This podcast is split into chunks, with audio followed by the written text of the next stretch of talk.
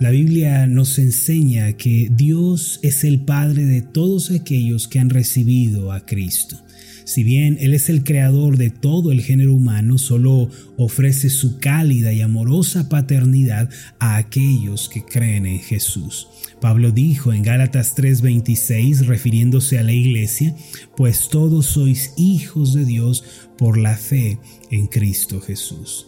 Es debido a esta verdad que podemos conocer a Dios como nuestro Padre y podemos llamarle como tal. De esta forma, tomados de la mano de nuestro amoroso Dios, podemos hacerle frente a la vida. Esto, mis amados, es otra de las maneras en las que debemos conocer y descubrir al Señor. Se dice que los maometanos tienen 99 nombres para referirse a Dios. Sin embargo, entre todos ellos no se halla el de Padre nuestro. Ellos pueden referirse a Dios como el grande, como el alto, el fuerte, incluso lo llaman el arquitecto del universo, pero entre todas las maneras en las que lo nombran no se encuentra el nombre de Padre. Inclusive para los maometanos es una falta de respeto hablarle a Dios así. Ellos enseñan que es una ofensa situarse en una relación con Dios en la que Él es el Padre y los seres humanos pueden llegar a convertirse en sus hijos. De modo que ellos no pueden decirle a Dios papá y por ende no pueden disfrutar de las bendiciones que esto conlleva. Por nuestra parte, los cristianos fuimos enseñados por el Señor Jesús acerca de cómo debemos dirigirnos a Dios. Él nos enseñó, por ejemplo, a orar diciendo, Padre nuestro que estás en los cielos. Eso se encuentra en Mateo 6.9. Y además, Él declaró que Él es nuestro Padre cuando dijo en el mismo capítulo 6, versículo 32, porque vuestro Padre Celestial sabe que tenéis necesidad de todas estas cosas. No solo eso, sino que de después de la resurrección, le dijo a María Magdalena, Ve a mis hermanos y diles, subo a mi Padre y a vuestro Padre, a mi Dios y a vuestro Dios. Por esta razón, en la actualidad podemos mirar al cielo con toda confianza y podemos decir con gozo, Padre, gracias por todas las cosas. Padre, te alabo. Podemos decirle, Padre, necesito esto, tengo aquella necesidad. Padre, bueno, estoy en tus manos, dependo de ti. Mis amados, esta es una enorme bendición con la que contamos los cristianos. Dios ciertamente quiere ser conocido, pues precisamente por eso nos dejó su palabra. Él se deleita cuando nosotros lo descubrimos, conocemos más sobre su persona y su carácter. Esto es algo que le agrada a Dios. Y una de las formas más especiales en las que podemos llegar a conocerle es como nuestro Padre amoroso. El apóstol Pablo nos dio una gran lección al respecto. En su carta a los Gálatas, en el capítulo 4, Pablo nos refiere que nuestra relación con Dios involucra la cercanía de un padre con sus hijos. En Gálatas 4, versículo 6 está escrito, y por cuanto sois hijos, Dios envió a vuestros corazones el espíritu de su Hijo, el cual clama, Abba, Padre. Aquí Pablo usa dos palabras muy importantes y valiosas, Abba y Padre. Abba es la palabra aramea para decir padre o más específicamente papá. Es un vocablo eh, que denota ternura y cariño. Naturalmente esto implica un nivel de cercanía muy profundo, pues es el nombre por el cual los hijos se refieren tiernamente a sus padres en la cultura hebrea antigua, a los judíos se les enseñaba a hablar primero el arameo antes que el hebreo. Los niños aprendían a hablar en arameo y sus primeras palabras eran precisamente en ese idioma. Por eso las palabras más tiernas dichas por un niño para referirse a su padre eran Abba, que significa papito, a un nivel de cercanía más profundo. Es muy probable que esta palabra estuviera a menudo en los labios del Señor Jesús cuando se refería a Dios, al punto de que Pablo decidió escribirlo en su idioma original, Abba Padre. En este pasaje, Gálatas 4:6, se nos dice que el clamor del corazón del creyente lo lleva a llamar a Dios Papá, Abba, Padre. Pablo confesó que este clamor del corazón es solamente la obra del Espíritu Santo y viene a ser algo que solo Él puede darnos. Es el Espíritu Santo el que nos muestra la entrañable paternidad de Dios y su amor para con nosotros. Hoy en día, no obstante, muchos llaman a Dios papá o aba, pero en realidad no sienten ese nivel de cercanía con Dios. Aunque lo llaman así, se sienten distantes de Él y alejados al punto de que incluso dudan que les pueda ayudar o que pueda obrar en su favor. Mis amados, para conocer a Dios como un papá en ese nivel de cercanía y para tener esa convicción en nuestro corazón, es el Espíritu el que tiene que darnos tal iluminación. No basta con leerlo y con repetirlo, pues hay muchas personas que lo hacen solamente de labios para afuera. Se necesita que el Espíritu Santo, el Espíritu de verdad, lo dé a conocer a nuestro corazón. Cuando Él nos trae esa luz y ese entendimiento a nuestra vida, entonces nuestro corazón se llena de convicción y podemos clamar, Dios verdaderamente, tú eres mi Padre, tú eres mi papá. Lo cierto es que cuando llegamos a entenderlo en lo profundo de nuestro ser, verdaderamente entendemos que Dios es nuestro Padre amoroso y bueno. Hermanos, el temor y la adversidad de la vida se disipan y podemos enfrentar las aflicciones con éxito.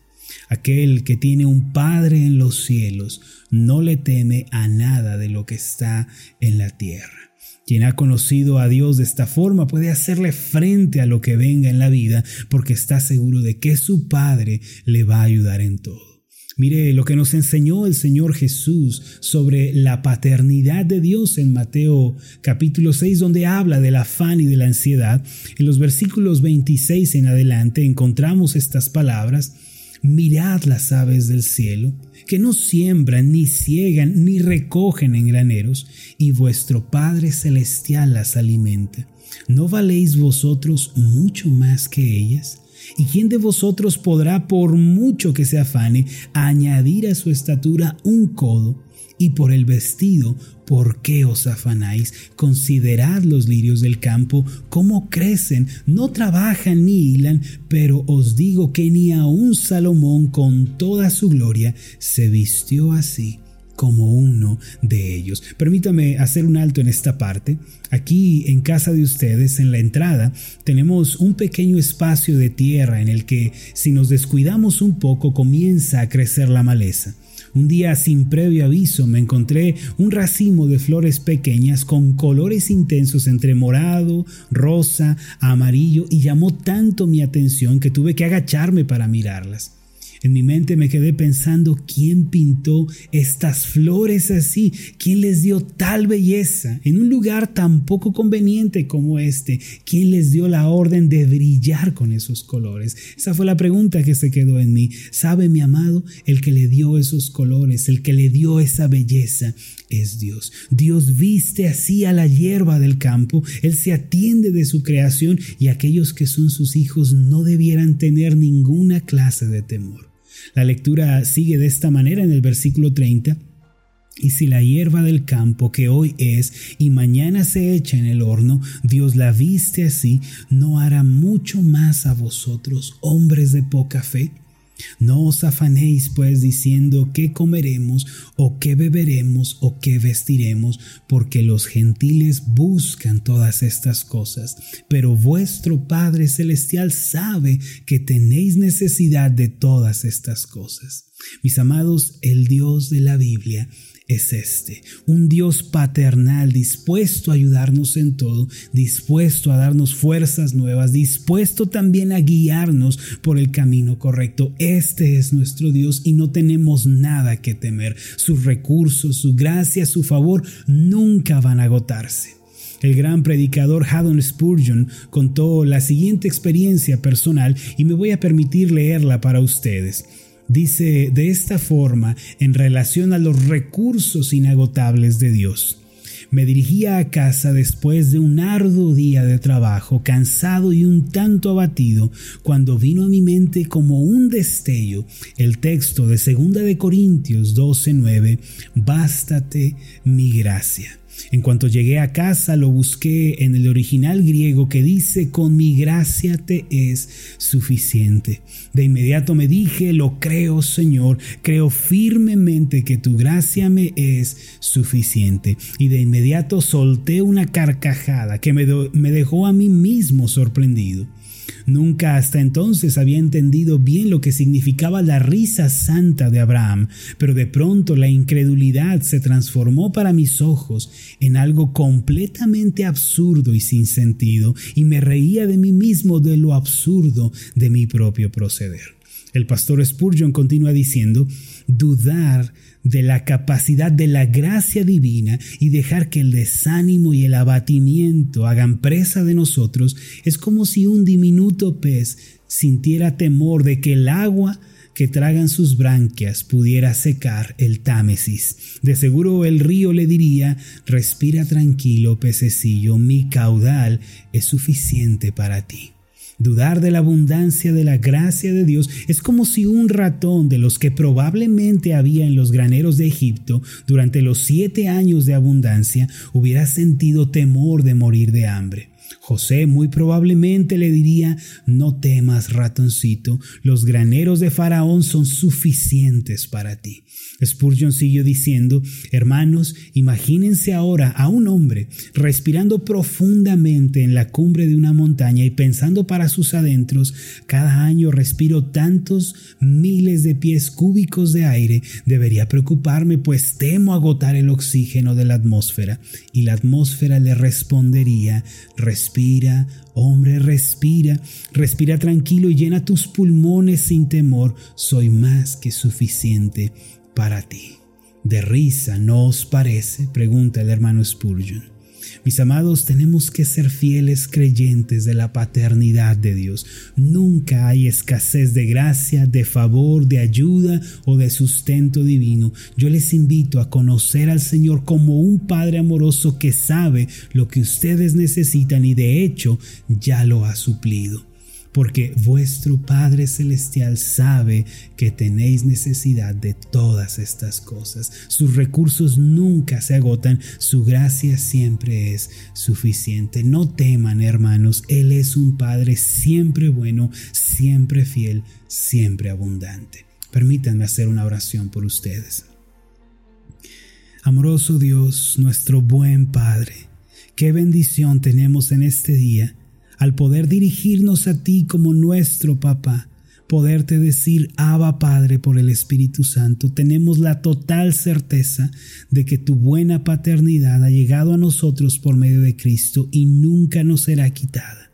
Tú eres un Padre misericordioso, un Padre bueno, que te atiendes de todas nuestras necesidades. Hoy estamos tranquilos porque tenemos un Padre en los cielos y de nada de las cosas de la tierra tenemos que preocuparnos. En el nombre de Jesús.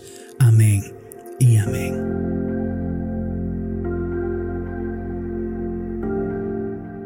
Hola, ¿qué tal? Mi nombre es Marlon Corona, soy el pastor de la iglesia Ascender en la ciudad de Zapopan, Jalisco, en México. Le agradezco mucho por haberme seguido con esta meditación. Mi oración siempre es que usted sea prosperado en todas las cosas y goce de una buena salud, así como prospera en su alma. Lo invito a que ore por las meditaciones Ascender y le pregunte a Dios cómo puede usted ser de bendición para este ministerio. Las meditaciones Ascender son impulsadas y apoyadas por nuestros oyentes. Reciba un fuerte abrazo de mi parte. Que Dios le bendiga. Hasta la próxima.